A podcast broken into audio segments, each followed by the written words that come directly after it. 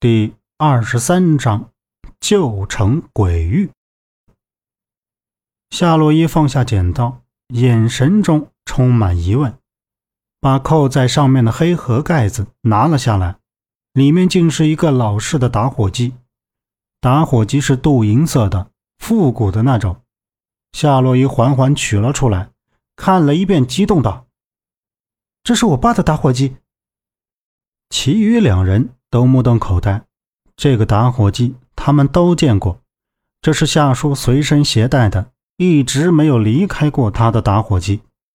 打火机的机身下面刻着一个名字，那是夏洛伊的母亲的名字中的一个字，而且这个打火机是他母亲的，亲手送给夏叔的。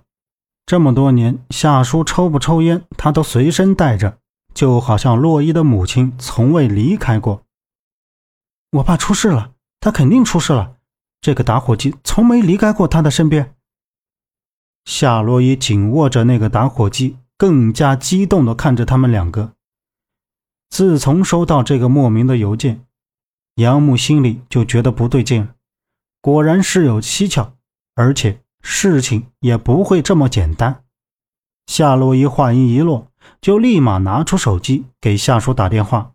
但电话那头一直没人接，这一下夏洛伊更是慌了起来。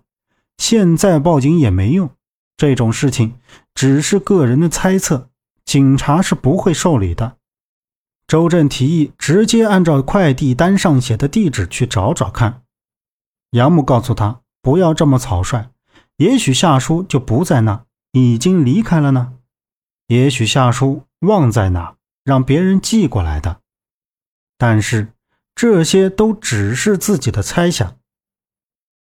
洛伊，别这样，我知道你担心夏叔，我也很担心。这样，你接着给夏叔打电话，我和周震去张记茶庄问问。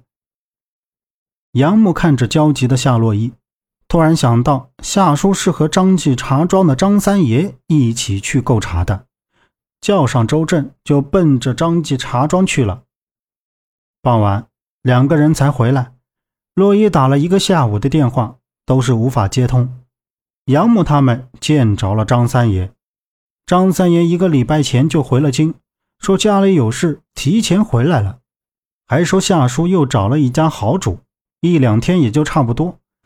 说回来帮他们也带一批好茶来，看样子夏叔是一定出事了。三个人商量了一下，明天一早出发去宿州。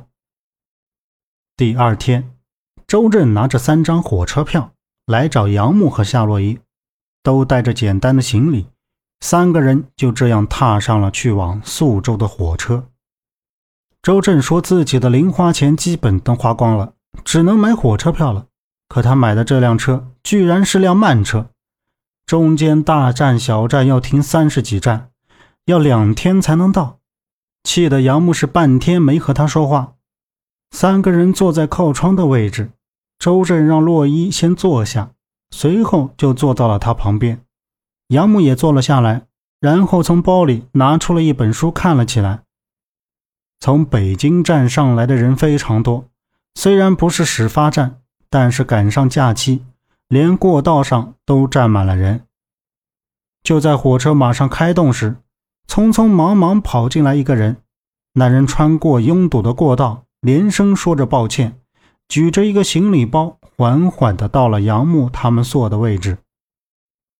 不好意思啊。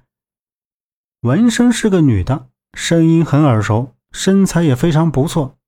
那美女坐到杨木旁边的空位，放下包时，梦莎。周震惊讶的喊道。杨木随即合上书，也惊讶的看了过去。梦莎一身淡粉色的裙纱。